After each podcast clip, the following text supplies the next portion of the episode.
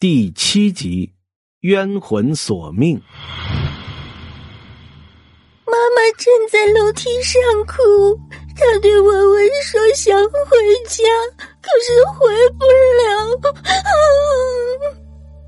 这样的梦断断续续持续了一个多月，文文每次梦见苏梅，都会抱着爸爸大哭一场，看得陈母直叹气，不停埋怨儿子。找了个丧门星，以至于后来他甚至开始私下里联络老家的朋友，张罗着给儿子再相个媳妇儿。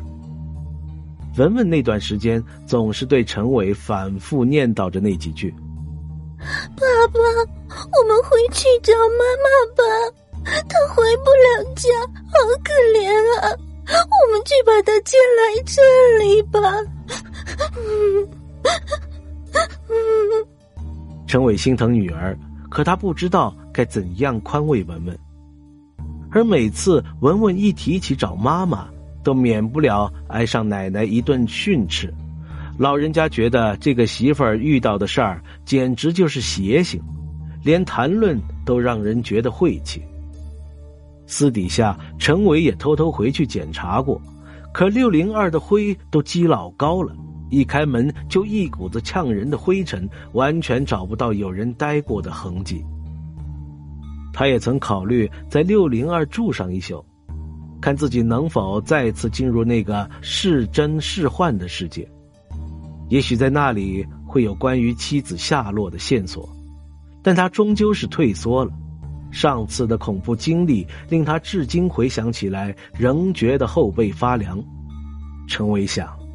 那地方简直就是地狱，再去一次，兴许就没那么好运气，直接被困在那里也说不定。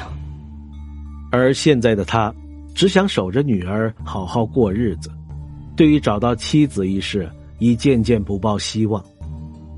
直到一个多月前，文文在一个早晨醒来后，跑去洗手间，拽住了陈伟的衣角，小声的说道：“爸爸。”昨晚我又梦见妈妈了。被奶奶训了几次后，他便不敢再大声说出同母亲有关的梦了。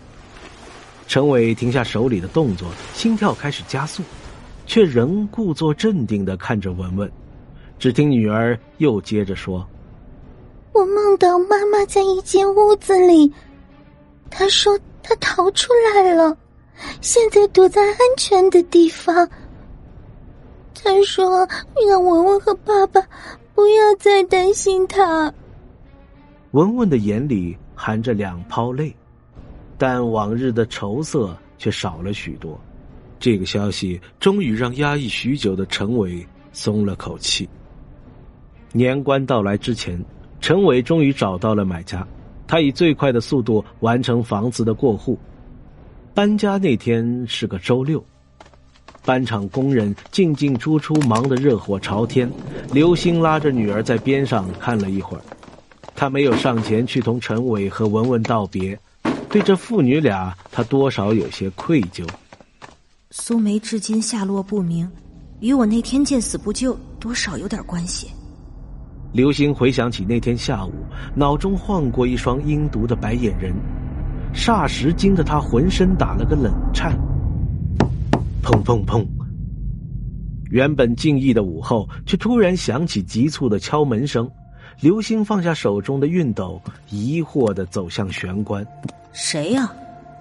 她心里想着，却没有出声询问。丈夫还没下班，孩子在幼儿园，独自在家的女人总是小心警惕的。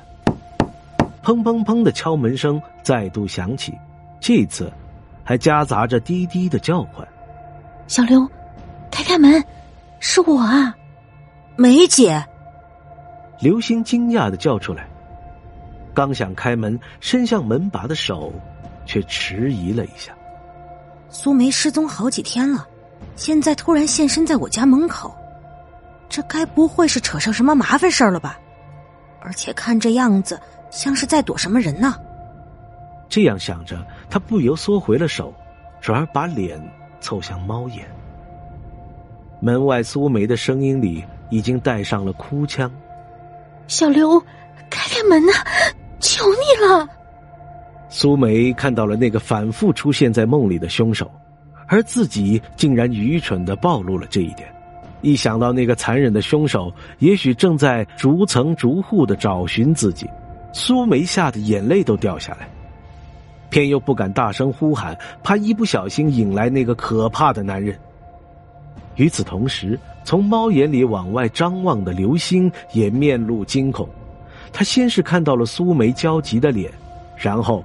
在苏梅的左肩后方，还有另外一张脸，那张脸长发披肩，大张着雪白的眼仁，正阴毒的盯着苏梅。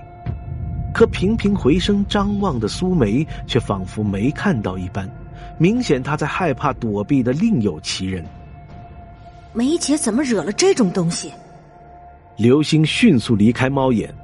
背靠鞋柜，捂住胸口，连做几个深呼吸，吓得心口砰砰直跳，同时又不禁暗恼：怪不得苏梅都不回自己家，原来是惹了这么可怕的东西，现在又想把这乌七八糟的玩意儿引来我家。刘星就这样又怕又恼的缩在门后头，一直等到敲门声消失，苏梅低气着失望的离去。我也是为了自保啊。如果当时心软放了苏梅进来，那现在倒霉的那就是我自己了。刘星没等着陈伟搬家结束，胡思乱想中牵着女儿回到家。因为刘星家一进门就是个暗厅，所以平常一进屋，女儿都会甩开他的手去摸墙上的吊灯开关，然后大肆的翻玩具。但今天，直到刘星换好鞋，回头发现女儿还拉着自己的裙角站在门边，正要开口问，女儿却指着屋里说了一句：“文文妈妈。”啪！刘星手里的包砸在了地上。